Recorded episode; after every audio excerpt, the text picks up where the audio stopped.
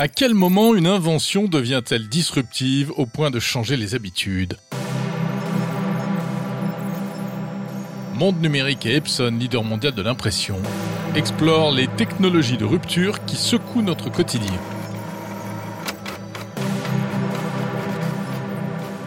Dans cet épisode, on se penche sur l'histoire du cloud.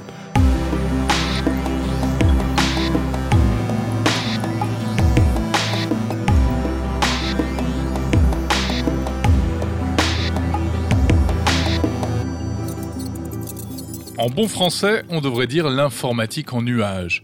En québécois, l'info nuagique. Mais le plus souvent, on dit le cloud, le nuage. Le cloud a changé nos vies. Il a mis à portée de clic une puissance informatique et une capacité de stockage numérique quasiment sans limite. Alors il n'y a pas un cloud, hein, mais plutôt des clouds. Google, Amazon, Apple, Microsoft, pour ne citer que les plus connus du grand public. Mais au fait, le cloud, qu'est-ce que c'est? C'est l'ordinateur de quelqu'un d'autre, on coutume de dire les informaticiens, pour rappeler à la fois les forces et les faiblesses de ce concept. Le cloud, on ne le voit pas, mais il n'est pas pour autant dans les nuages, comme on pourrait le croire, il est bien réel au bout de notre connexion Internet, sous forme de milliers de machines auxquelles on accède parfois sans le savoir. Luc Julia est le médiatique papa de l'assistant vocal Siri, et il est aussi, on le sait moins, le grand architecte du cloud pour les objets connectés du géant coréen Samsung. Luc Julia nous rappelle ce qu'est exactement le cloud. Le cloud, c'est euh, ce qu'on appelle les data centers. Hein, c'est des, gros data centers, beaucoup beaucoup d'ordinateurs qu'on met euh, quelque part où on les met tous ensemble, euh, ces serveurs dans les data centers pour pouvoir bah, optimiser en quelque sorte les, les, autoroutes de l'information, on va dire. C'est-à-dire que c'est là que partent et qu'arrivent les gros tuyaux qui relient ces data centers et qui font en sorte que euh, ça va beaucoup plus vite pour échanger les données euh, entre euh, les différentes applications, les différents, les différentes boîtes qui, qui, veulent qui veulent travailler ensemble. Le cloud au début, c'était vraiment pour dire je vais mutualiser ces serveurs. C'est vraiment Amazon hein, qui a commencé ça pour eux-mêmes. Et quand ils ont euh, vu que finalement ils faisaient les choses pas trop mal et qu'ils pouvaient le faire pour les autres, ils ont euh, décidé qu'ils allaient euh, en faire un produit. Et c'est comme ça qu'AWS, donc les serveurs d'Amazon, le cloud d'Amazon, a démarré. C'est devenu le cloud parce que c'était loin de nous, quoi.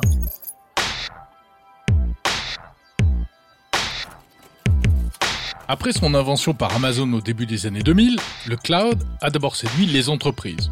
Mais pas toutes, car les plus traditionnelles craignaient de voir leurs données soudain leur échapper dès le départ, pour les entreprises, c'était compliqué. Parce que les entreprises, elles ont vu euh, un, danger euh, dans euh, le fait qu'elles allaient devoir se séparer de leur data.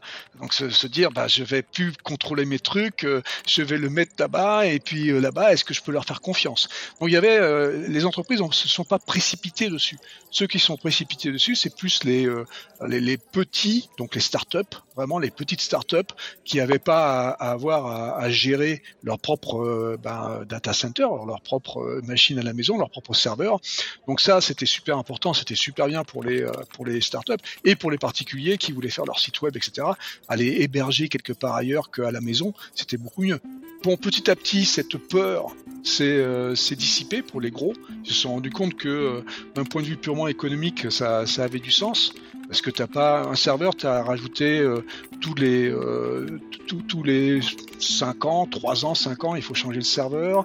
Bon, il faut toujours avoir des gens qui les surveillent, etc., etc. Donc c'est un coût quand même assez important euh, d'avoir ses propres, euh, de gérer ses propres serveurs.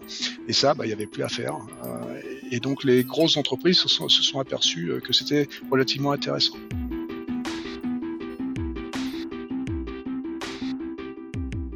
Et puis le cloud, marketing aidant, a finalement gagné le cœur du grand public. Aujourd'hui, tous les smartphones sont automatiquement connectés à un cloud, ce qui permet d'effectuer des sauvegardes régulières sans même qu'on s'en rende compte, de ne plus jamais perdre ses contacts ou ses photos et de réinstaller en un instant toutes ses applis quand on change de téléphone.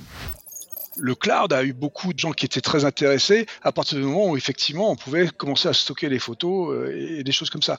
Donc là, euh, bah oui, tu t'es rendu compte que ça devenait infini. Le cloud est infini, hein, donc euh, donc on peut effectivement avoir avec iCloud pour Apple, hein, ceux qui ont vraiment commencé pour ce cloud plus des particuliers, bah ça permettait d'avoir d'avoir ce storage infini, ce, ce stockage infini et de pas avoir à le faire à la maison. Mais le cloud n'a pas que des avantages. À partir d'un certain volume de données, il devient payant, et c'est un abonnement que l'on va payer indéfiniment, car on en a toujours besoin. En outre, il y a la question de la confidentialité des données, et même du piratage. Luc Julia c'est vrai que bah, c'est un peu toujours un peu embêtant euh, de dire euh, bah, est-ce qu'ils vont regarder mes photos? Enfin bon il faut pas mentir sur le fait que euh, même s'il y a ces conditions générales d'utilisation et le juridique il y a toujours des possibilités de piratage d'accord? Il faut pas il faut pas se mentir de toute façon, c'est vulnérable. La cybersécurité, ce qu'on appelle la cybersécurité, est une course. Donc à un moment donné, si on fait pas attention, si on n'a pas bien fait la course, si on n'a pas mis à jour des trucs, il y a une chance qu'il y ait une, faille. Donc ça, il faut être clair là-dessus. Pour autant, le cloud est devenu indispensable à nos vies modernes et connectées. Il est absolument partout.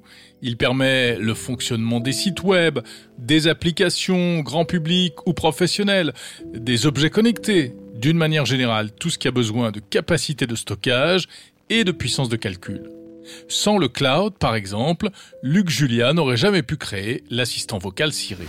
le processing power, toute la, puissance euh, de calcul euh, dont on a besoin quand on fait de la reconnaissance vocale, par exemple, ou de la reconnaissance d'image, euh, elle se trouve dans ce cloud, d'accord, grâce à tous ces serveurs, ces milliers de serveurs qui peuvent travailler avec des capacités fantastiques pour, pour le traitement d'image ou pour même le traitement de la voix. Aujourd'hui, Siri utilise toujours le cloud, hein, donc il y a quelques versions de Siri dans la montre, par exemple, qui utilisent du local.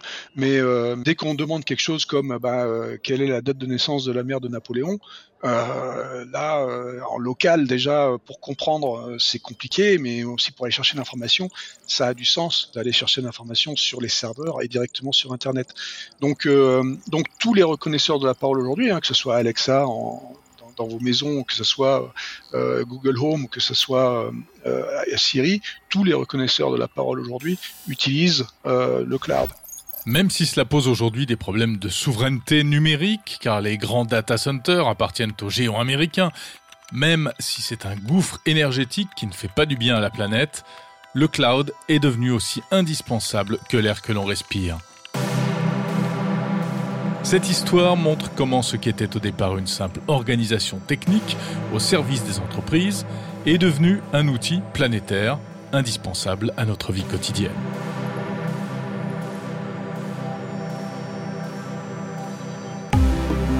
Retrouvez d'autres histoires de tech de rupture dans cette série spéciale de Monde Numérique en partenariat avec Epson. Cet épisode était réalisé par Thomas Langlin.